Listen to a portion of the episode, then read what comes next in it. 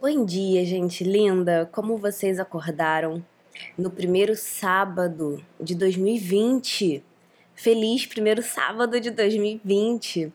Eu gosto muito dos dias de janeiro porque todos eles têm um frescor muito grande, sabe?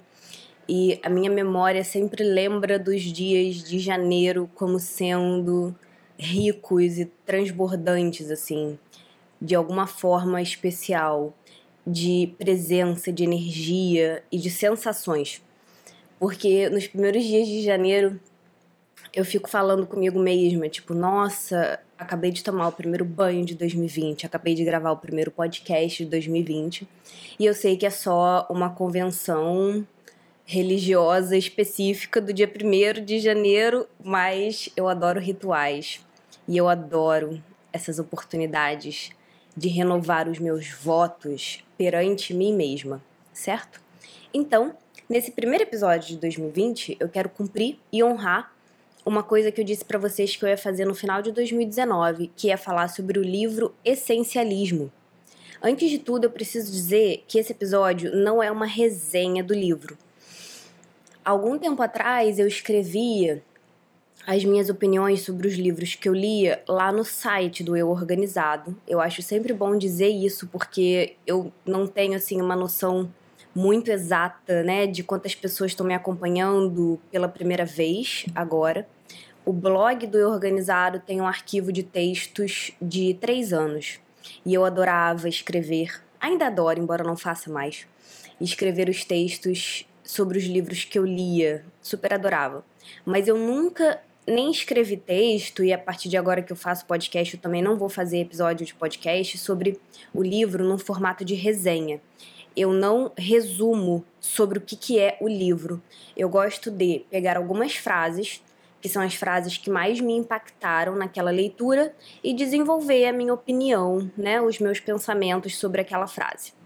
É isso que eu gosto de fazer. Então hoje eu quero ressaltar duas frases do livro Essencialismo que foram muito maravilhosas. Duas frases que com certeza me fizeram amar o livro e amar o autor do livro. E duas frases que precisam ser lidas com bastante cautela. Eu poderia, na verdade, dedicar uma temporada inteira de um podcast só falando sobre o livro. Eu abandonei o livro no meio, eu não continuei a ler eu parei, eu acho que, sei lá, em qual página, talvez entre a página 60 e a página 100. Eu não tenho nenhum problema de abandonar livros no meio. Eu tirei coisas muito importantes do livro. Mas ele tem alguns argumentos que me deixam com o pé atrás, com os quais eu não concordo e que eu sinto que não deveriam ser argumentos feito, feitos para as massas, para todo mundo, sem um cuidado um pouco maior. Então, eu vou pontuar o que eu gostei, o que eu não gostei e espero que isso contribua com o seu arsenal interno de estudos sobre a organização. Antes de tudo, eu preciso dizer que se você viu esse livro nas prateleiras da livraria e pensa algo como o que eu pensava, né? Algo do tipo, nossa, esse papo de minimalismo e de essencialismo, isso é besteira, isso é uma coisa idiota, isso não tem nenhum valor.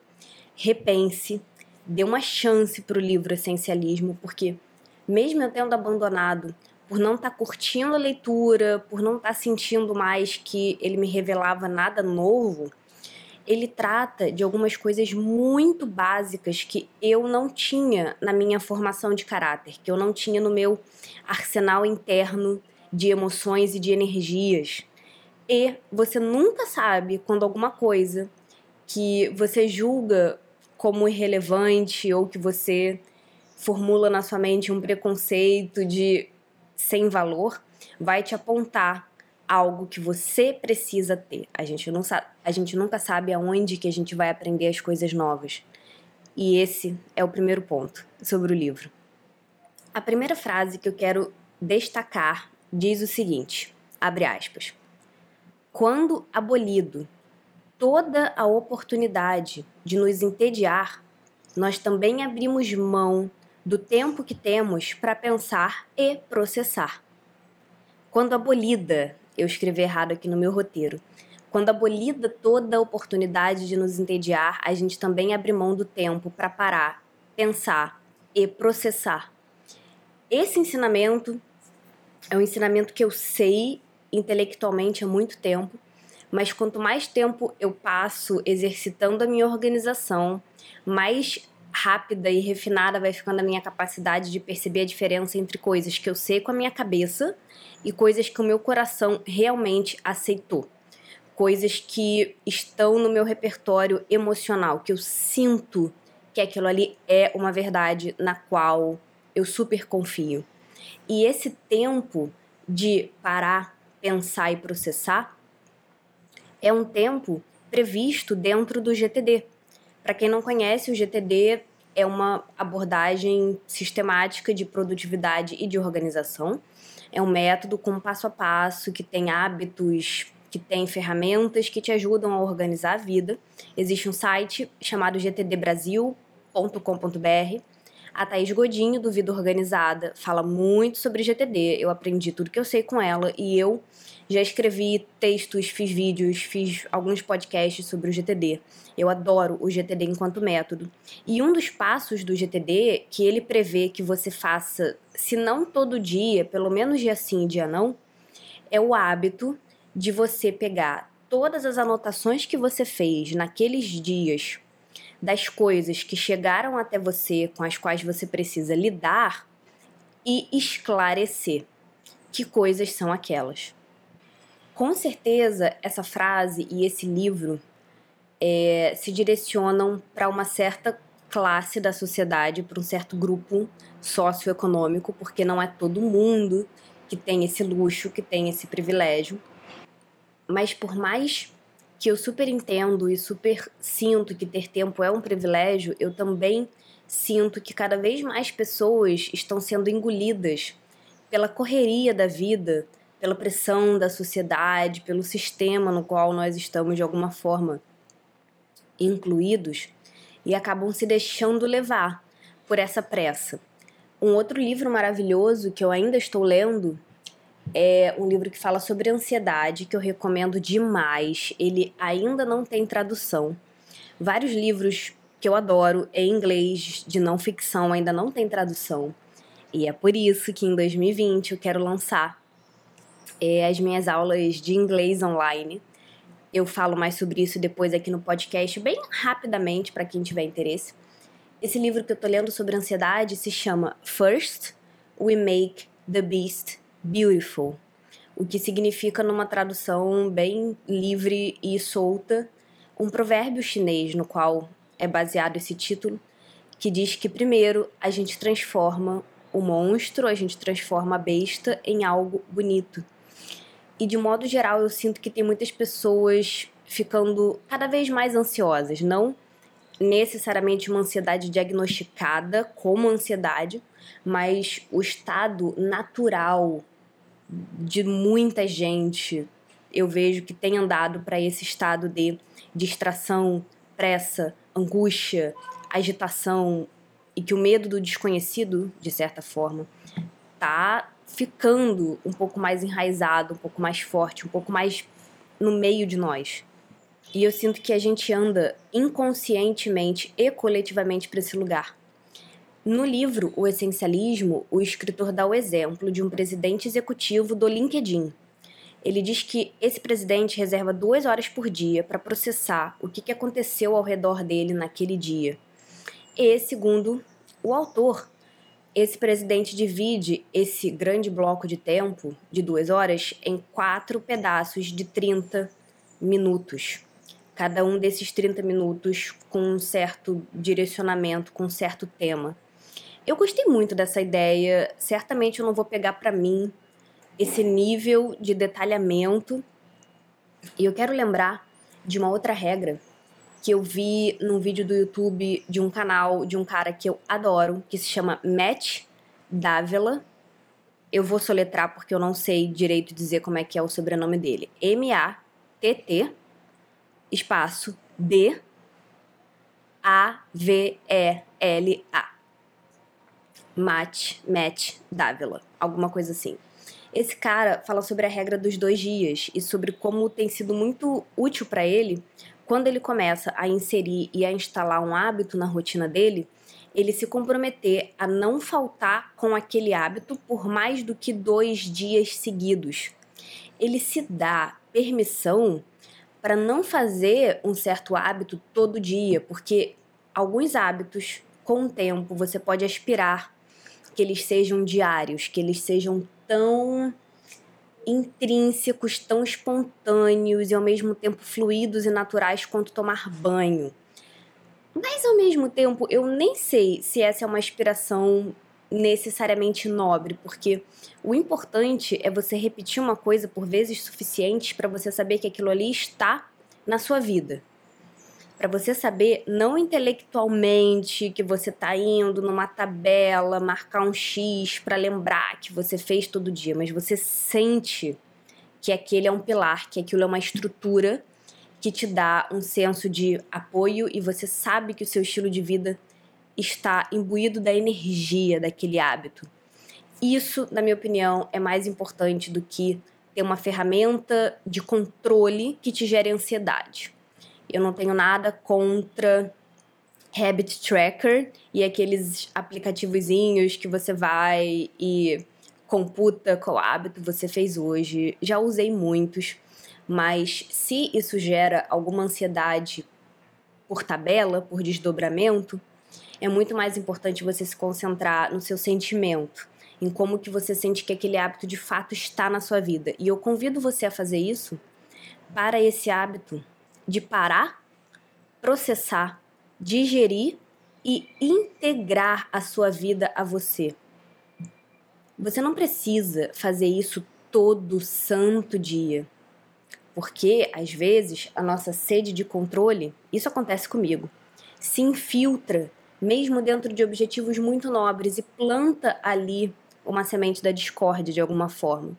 Então, por mais que eu adore ter tempo, para parar e pensar na minha vida, eu já tive, durante os meses, durante a vida mesmo, diversos momentos em que eu estava no meio, eu estava no meio de um caos tão grande, eu estava no meio de um furacão tão louco que eu não tinha tempo para parar e para pensar, eu não estava apta para isso, eu não estava dando conta de fazer isso e tudo bem passar por esses momentos.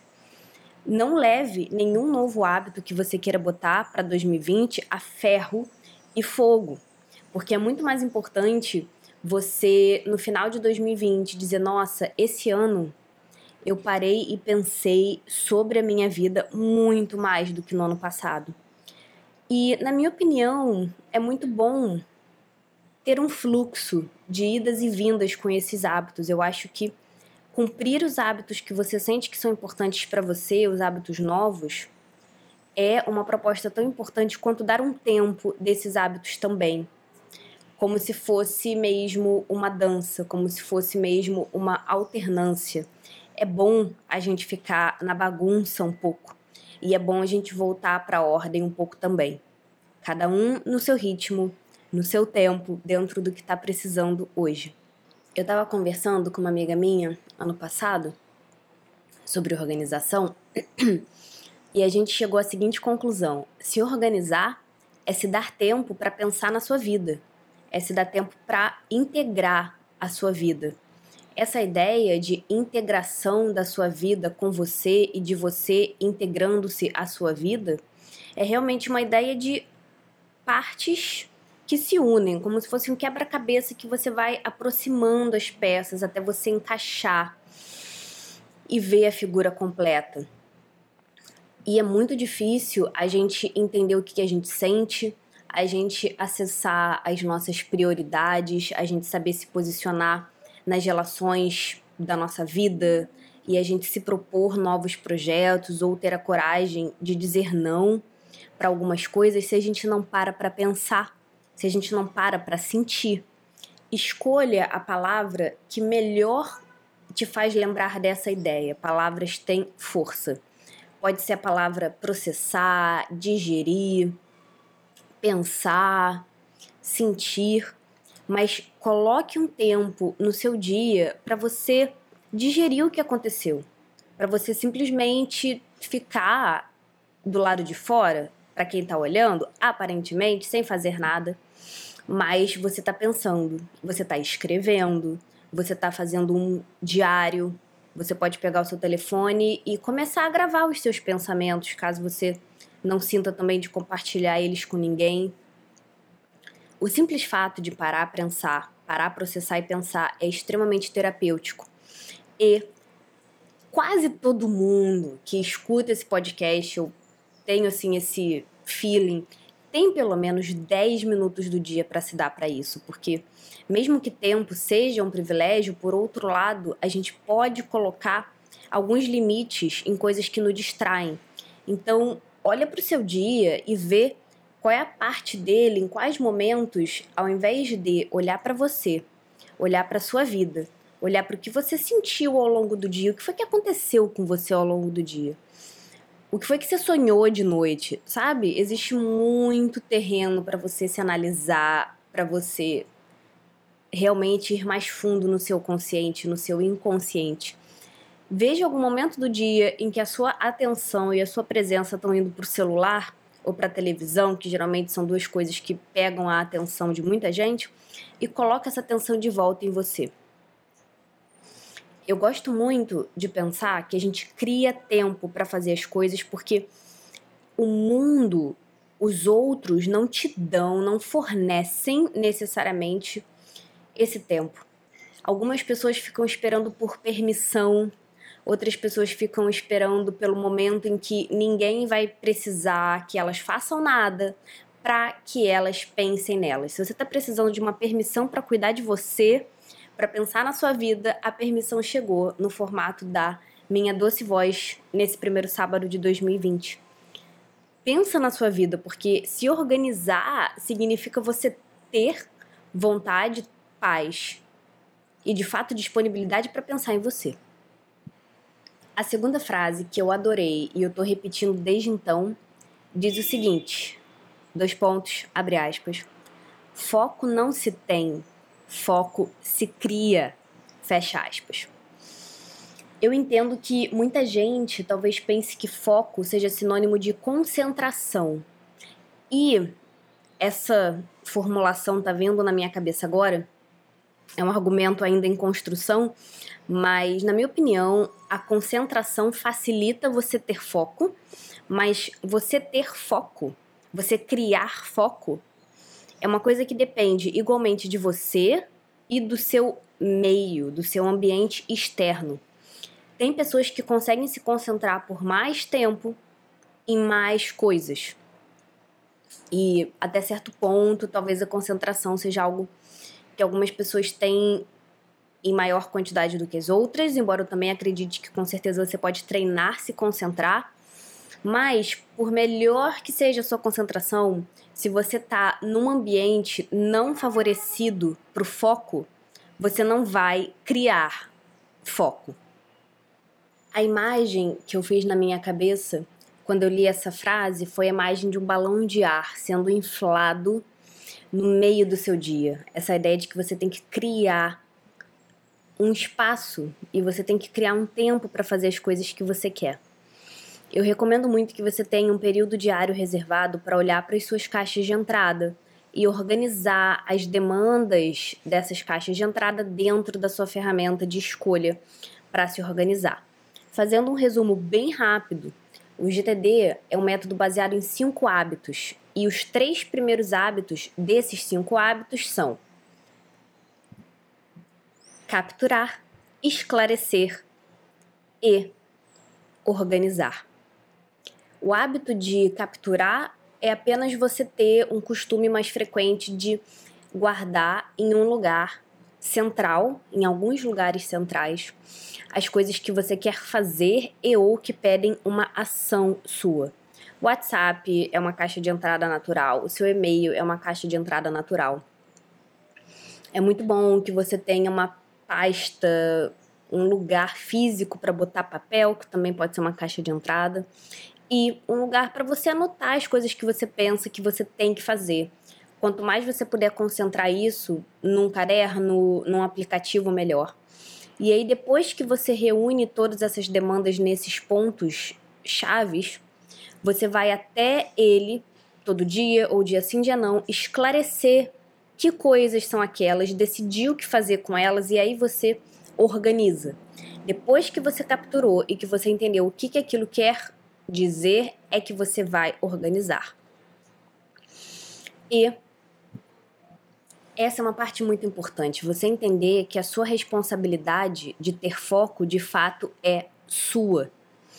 E ter foco não significa não se distrair, e sim colocar limites saudáveis entre você e o mundo, entre você e a internet, entre você e as pessoas, para que você crie um tempo para pensar em você, para que você crie um tempo para se organizar.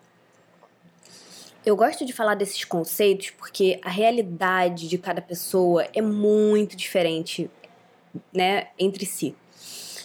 Então, com os meus conteúdos gratuitos, eu, na melhor das minhas habilidades, tento falar de conceitos e de ideias e eu espero que você personalize essas ideias para sua rotina prática. O que você pode tirar dessa primeira parte do podcast em que eu falei sobre os pontos positivos do essencialismo é como que você pode inserir um tempo para parar e pensar sobre a sua vida no seu dia a dia. Como que você pode melhorar a criação do seu foco Quais são os limites que estão entre você e o mundo que andam enfraquecidos? De que forma você pode melhorar esses limites? Você tem estado disponível para sentar com você mesmo e se encarar e pensar na sua vida? Te deixo com essas reflexões. Quem quiser depois conversar comigo, me contar o que, que pensou ouvindo essas perguntas, pode me achar no e-mail, que é ana.organizado.com, Instagram, WhatsApp para quem é amigo, etc, etc, etc. E agora eu quero ressaltar duas frases, eu vou dizer problemáticas, embora talvez seja uma palavra muito forte. Duas frases do livro que, caso você já tenha lido, caso você esteja lendo o livro, eu queria te convidar a pensar nessas frases com um asterístico, com um porém, eu talvez falasse essas frases de uma outra forma, porque eu entendo plenamente, ou pelo menos eu imagino, qual tenha sido a intenção do autor ao escrever essas frases, e eu sei que com frequência, para a gente ensinar uma coisa para as pessoas, para a gente convir um ponto, um argumento, a gente geralmente faz afirmativas universais, né? Do tipo, sei lá, não me vem nenhuma agora, mas a gente fala, ah, na vida as coisas acontecem assim. Você não pode esperar que as pessoas façam X. Toda vez que chega uma situação tal, você tem que se portar de tal jeito. Eu entendo que as afirmativas universais carregam às vezes uma intenção e até um propósito didático.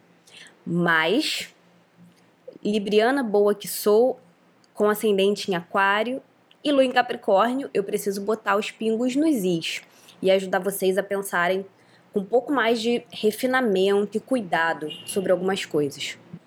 A primeira frase, que eu apenas, enfim, não gostei nem um pouco, diz o seguinte: dois pontos. Se não é um sim óbvio, é um não óbvio. Ou seja, se não é um sim, isso ele diz, preciso contextualizar, né? Ele fala isso no momento em que ele vai te ensinar a lidar com como que você decide o que é prioridade para você na vida, como que você escolhe, como que você decide e escolhe o que é essencial, como você consegue discernir o que é essencial das outras coisas. Um livro que fala sobre decisões, escolhas e posicionamentos sempre é um livro que eu vou ler, porque, enfim, uma pauta da minha vida de clássica libriana é saber me posicionar e saber decidir, saber entrar em contato com as coisas que eu quero. Não é por isso também à toa, não é só por isso, mas é por isso também que com tanta frequência eu falo sobre prioridades. Eu tenho um curso só sobre prioridades e eu gosto de levar clareza para as pessoas. Para mim, o problema dessa frase está no fato de que nem tudo é óbvio. E eu sei que essa é uma experiência muito minha, que pode ser que não seja sua. Mas toma cuidado com essas frases incontestáveis, com essas frases que colocam uma regra rígida e que são essas afirmativas universais. Eu sei que eu já falei frases assim, todo mundo, enfim, eu acho que na sua caminhada, na sua senda de querer ensinar alguma coisa, já soltou uma coisa que cai nessa categoria de verdade que parece incontestável. Não tô julgando nem criticando o autor por isso, mas toma muito cuidado. Porque quanto mais tempo eu passo falando sobre as minhas ideias, ensinando as pessoas, mais eu vejo que não existem regras rígidas a esse ponto. Eu não gosto nem um pouco dessa frase.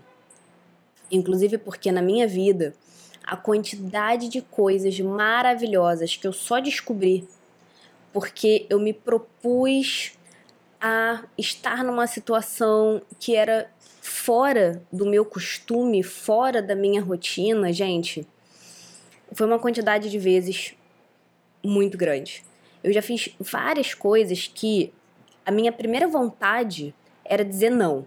Alguém fazia um convite que para mim era muito desafiador, que para mim era muito como é que eu vou dizer? Ousado. Algumas pessoas me faziam alguns convites, seja na área profissional, na área pessoal, que para mim eram muito ousados e que iam pedir de mim um pouco mais de habilidades do que eu achava que eu tinha. Então, tiveram várias coisas que eu fiz, mas que no início eu não queria fazer. Porque toda a minha personalidade, né, todo o meu conjunto único de habilidades, facilidades e lacunas e travas me apontavam para ficar longe daquilo, como se fosse um, né, um airbag assim de segurança. Mas as coisas que não são imediatamente naturais, que não são instintivamente fáceis ou alegres ou maravilhosas para você, podem sim te trazer coisas novas. Eu acho que uma vida seguindo essa frase, se não é um sim óbvio, então é um não óbvio, dependendo da personalidade da pessoa, pode apenas vetá-la de viver muitas coisas novas. E eu quero trazer aqui um conceito que eu aprendi ano passado, que é um conceito essencial e que me fez completamente reenquadrar o jeito como eu penso sobre a famosa, entre aspas, zona de conforto.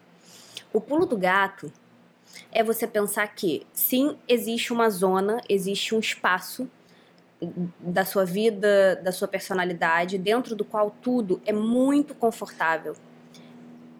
É tudo muito familiar, é tudo muito conhecido. É tudo muito aperfeiçoado e bem administrado. E existem vários outros lugares para além da sua zona de conforto. Pensa que a sua zona de conforto é tudo que você domina e você pode expandir a sua zona de conforto através de um alongamento. Você pode alongar e expandir as coisas com as quais você está já acostumado, que você já tem manha, que você brilha, que você é referência de tão bem que você faz. Eu absolutamente abomino esse discurso de você precisa sair da sua zona de conforto. Detesto. Assim como eu também detesto um pouco essa linha do essencialismo de você tem que fazer apenas as coisas mais maravilhosas, porque, de novo, a vida não é preto no branco. A vida não é essa coisa óbvia. Nunca. A vida nunca é uma coisa óbvia. Vou transformar isso numa, numa frase do Eu Organizado. Eu realmente não gosto de verdades universais, mas assim, a maioria das coisas são menos óbvias do que a gente acha que elas são, na maioria das vezes. Então, eu quero que você pense que toda vez que você for expandir a sua zona de conforto, você vai fazer um alongamento. Eu acho que essa metáfora é incrível. Você está numa aula de yoga, você está na academia, você vai se alongar. Rola um certo desconforto no alongamento, mas depois que você se alonga, você sente que o seu corpo está mais presente, você sente sensações muito boas. Você sabe que você não está travado. Ter alongamento e gerar expansão te dá mais liberdade. Você não fica preso pelas coisas que você costumava fazer. Em 2019, eu fiz muitos alongamentos. Foi o ano de expandir a minha zona de conforto pra caralho, pra mil caralhos. Não foi pra um só, foi pra mil. Porém, existe uma coisa muito importante nessa hora de você pensar sobre a sua zona de conforto. É importante que você tenha uma âncora, que você tenha um amuleto e que você tenha um pilar que te deixe confortável com uma sensação de segurança.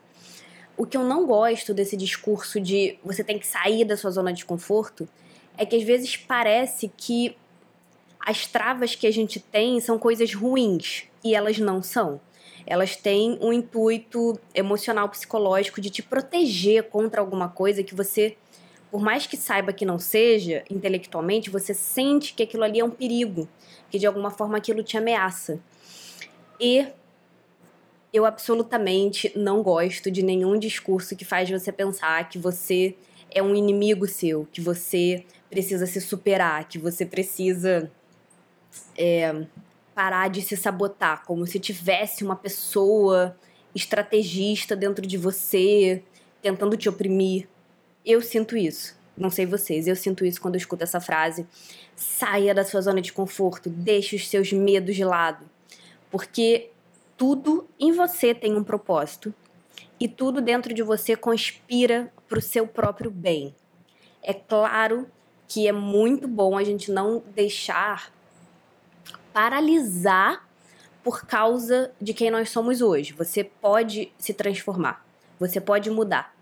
E você não precisa ficar acostumado ou acostumada com esse conjuntinho de coisas que hoje são fáceis e familiares e costumeiras. Você pode expandir isso, a gente sempre pode expandir. Mas essa expansão tem que acontecer, né? Tem que acontecer, não que isso seja também uma outra forma de você se pressionar, mas você pode fazer uma construção para que essa expansão seja partindo do amor que você tem para você mesmo e não da raiva. Eu sei que é difícil, isso para mim é difícil, mas assim, dá para fazer e isso faz toda a diferença. Então pensa que quando você for se alongar para fora da sua zona de conforto, você vai levar de dentro do que é confortável para você agora um amparo. E assim, eu sei que isso é abstrato, mas eu te convido a pensar na sua situação especial. Pensa numa coisa que alguém te deu a ideia de fazer, um convite, alguma coisa que você viu em algum lugar achou interessante, mas que a princípio você diz: "Nossa, cara, isso aqui me dá medo".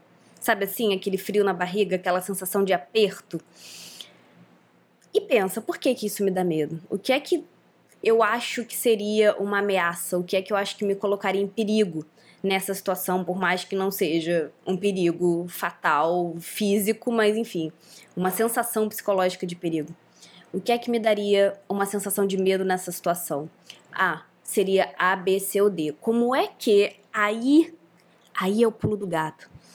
Como é que essa situação seria para mim um pouco mais confortável? Como eu poderia estar nessa situação com uma sensação de felicidade, de segurança, de eu posso fazer isso? Como que você se sentiria e como é que você pode se dar uma sensação de mais segurança numa ideia que inicialmente receberia um não por causa de medo? É isso que eu quero trazer na hora de falar sobre essa frase. Nem tudo que te traz luz, nem tudo que te engrandece, nem tudo que vai te permitir alçar voos e ir para lugares que você nunca imaginou antes que você iria, receberia um sim óbvio. Pelo simples fato que todo mundo tem a sua zona de conforto, todo mundo tem um conjunto de coisas com, os quais, com as quais está acostumado e coisas que estão fora disso. E essa frase, para mim, me remete a um lugar de paralisia, de não descobrimento, de não experimentação. O que não quer dizer que você precise se violar que você precise se violentar para poder expandir, para poder se libertar, para poder se transformar. Nenhuma das duas coisas, na minha opinião, são verdades. E eu quero que vocês lembrem muito disso. Que algumas coisas vão receber um não porque elas não estão alinhadas com quem você é.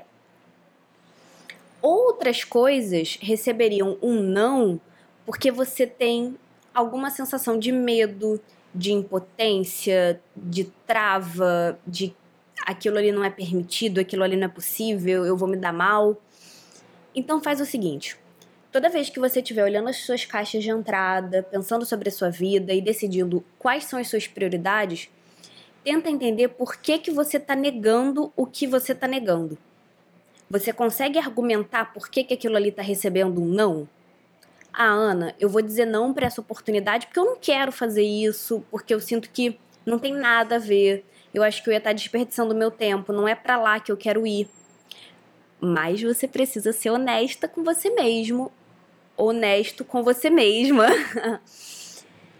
Pensa se você não tá dizendo aquele não porque tem alguma coisa dentro de você que tá se fechando. Sabe quando o cu fecha e você fica assim todo tenso, sabe? Aí você sente o corpo tipo, ai meu Deus, isso seria muito legal, mas eu acho que eu não consigo.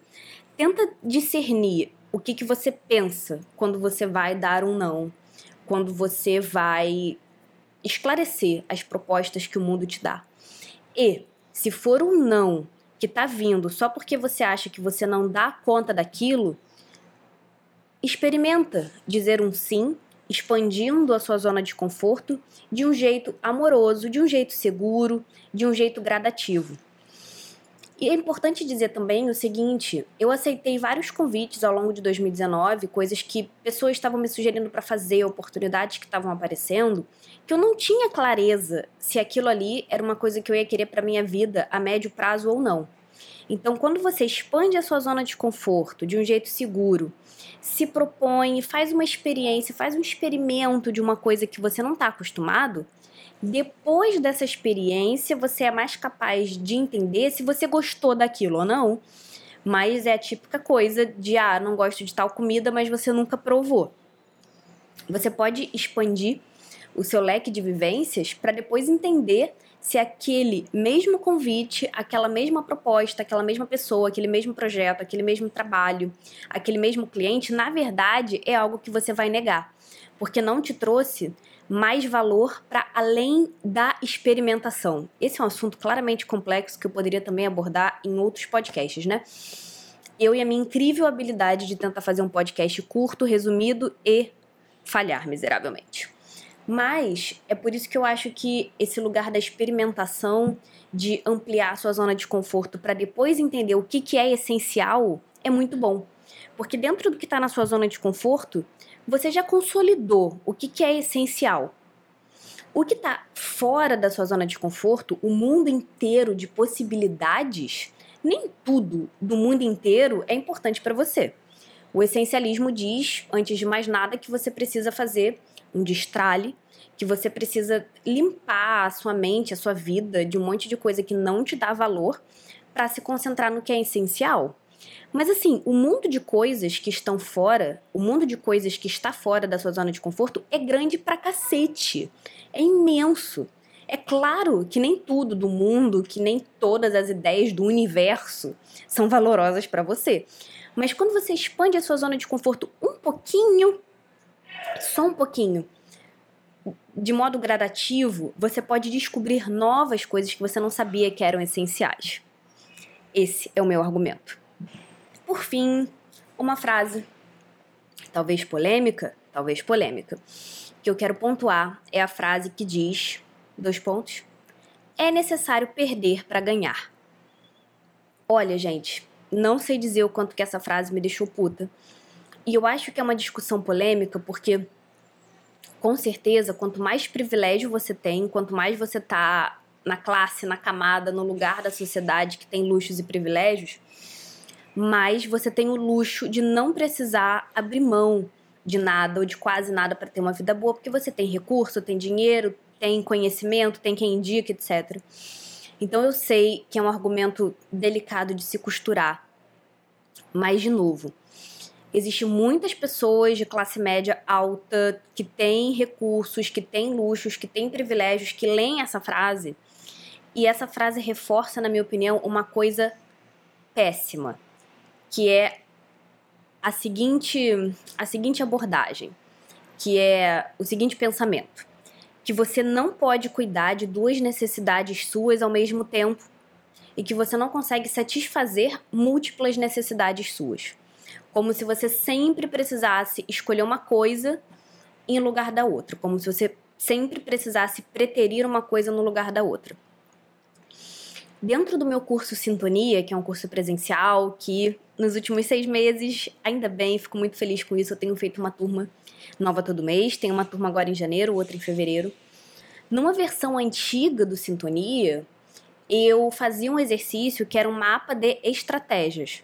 Ou seja, a pessoa pensava nas suas prioridades, entendia o que queria fazer, pá, decidia os projetos, eu ia seguindo nesse caminho de esclarecer prioridades, se propor projetos, e aí chegava num ponto em que ela precisava entender como ela ia fazer aquilo. Quando você sai do lugar de dúvida, de confusão e você consegue se afirmar alguma coisa, você consegue dizer: olha, eu quero X. Ótimo. Como você vai fazer X? A parte do como é muito pessoal, é mutável, né? É até instável, você pode mudar de ideia ao longo do caminho. Mas entender o como é muito importante para você, no final das contas, ter uma lista clara de próximas ações específicas para você fazer, bem prático, bem micro, para cumprir a sua prioridade. E quando a gente pensa sobre como a gente quer fazer, nesse exercício eu pedia para as pessoas pensarem nos princípios que eram importantes delas cuidarem. Os princípios são necessidades. Quando você vai começar um novo projeto, você se pergunte o seguinte: quais são as coisas extremamente importantes na hora de fazer tal coisa que eu não abro mão? Eu preciso que seja assim. Então, vou dar um exemplo simples para ilustrar. No último Sintonia, teve uma aluna que estava com um projeto de procurar escolas para o filho, novas escolas para o filho. Então, para ilustrar esse dever de casa, que nesse caso do curso último eu não fiz ao vivo com elas, mas elas fizeram em casa, depois, para ilustrar a questão dos princípios, eu disse: bom, os princípios são o seguinte: quando você vai buscar escolas para o seu filho, quais são os critérios para você sequer considerar uma escola válida?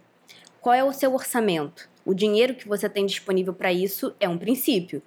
Tem que ser abaixo de tanto e acima de tanto, talvez. Outro princípio é o bairro aonde essa escola vai ficar. Tem que ser perto de casa e ou do trabalho dela, e ou do trabalho do marido, ou da casa da sogra, da casa da mãe dela. Outros princípios sobre escolas podem ser um pouco mais macro, com essas perspectivas amplas, né? Bom, tem que ser uma escola que, sei lá, seja muito conhecida por preparar as crianças para o vestibular.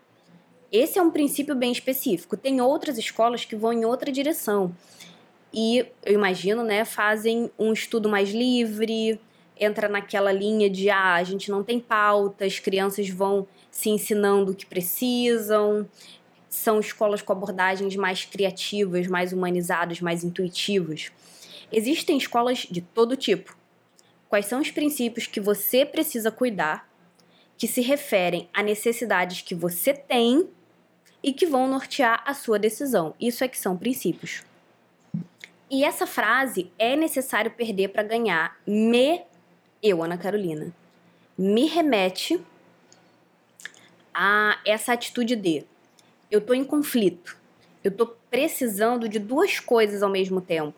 Eu não sei o que decidir. Eu vou precisar abrir mão de uma parte de mim para cuidar da minha outra parte. Por trás de todos os projetos, gente, por trás de todas as prioridades existem necessidades. Eu disse isso assim com profundidade no outro episódio aqui do podcast. Não me lembro qual, faz uma maratona aí, deve ter sido entre o número 25 e o 30 ou 24, não sei por aí. Em que eu disse isso bastante. Por trás de toda prioridade tem uma necessidade, nós somos movidos à necessidade. E geralmente, quando a gente está nesse lugar de confusão, de angústia, não sei decidir, não sei escolher, tô na dúvida do que eu faço, um estado que eu conheço profundamente, a gente precisa sempre ir para as nossas necessidades. O que é que eu tô querendo com isso? Eu vou tirar um resultado desejado, eu vou tirar um resultado, eu vou tirar uma coisa desse projeto. O que é que eu tô tentando tirar daqui? E eu vejo muita gente que empaca nas coisas que faz porque na hora de fazer o mapa das estratégias, na hora de entender como que eu vou fazer esse projeto, não consegue esclarecer quais são as suas necessidades. Você não precisa perder para ganhar. Você não precisa perder para ganhar, principalmente nas coisas que estão sobre o seu controle. Vamos, obviamente, né, dar uma contextualizada. É claro que a gente perde coisas na vida e o que eu acho que o autor queria dizer com essa frase é: você vai precisar estar confortável em dizer não. Você precisa conseguir negar. Você precisa conseguir colocar limite. Você precisa botar os pés no chão e entender que, de um modo realista, você não vai conseguir fazer tudo que há para se fazer na face da Terra. Essa afirmativa eu sinto que dá para fazer, porque ela é bem verdadeira. Tudo que existe na face da Terra, ao mesmo tempo, você não vai conseguir fazer. Mas isso é muito diferente dos projetos que você quer fazer e que você termina não conseguindo andar para frente porque na hora de escolher as estratégias, você sente que você precisa abrir mão de alguma coisa.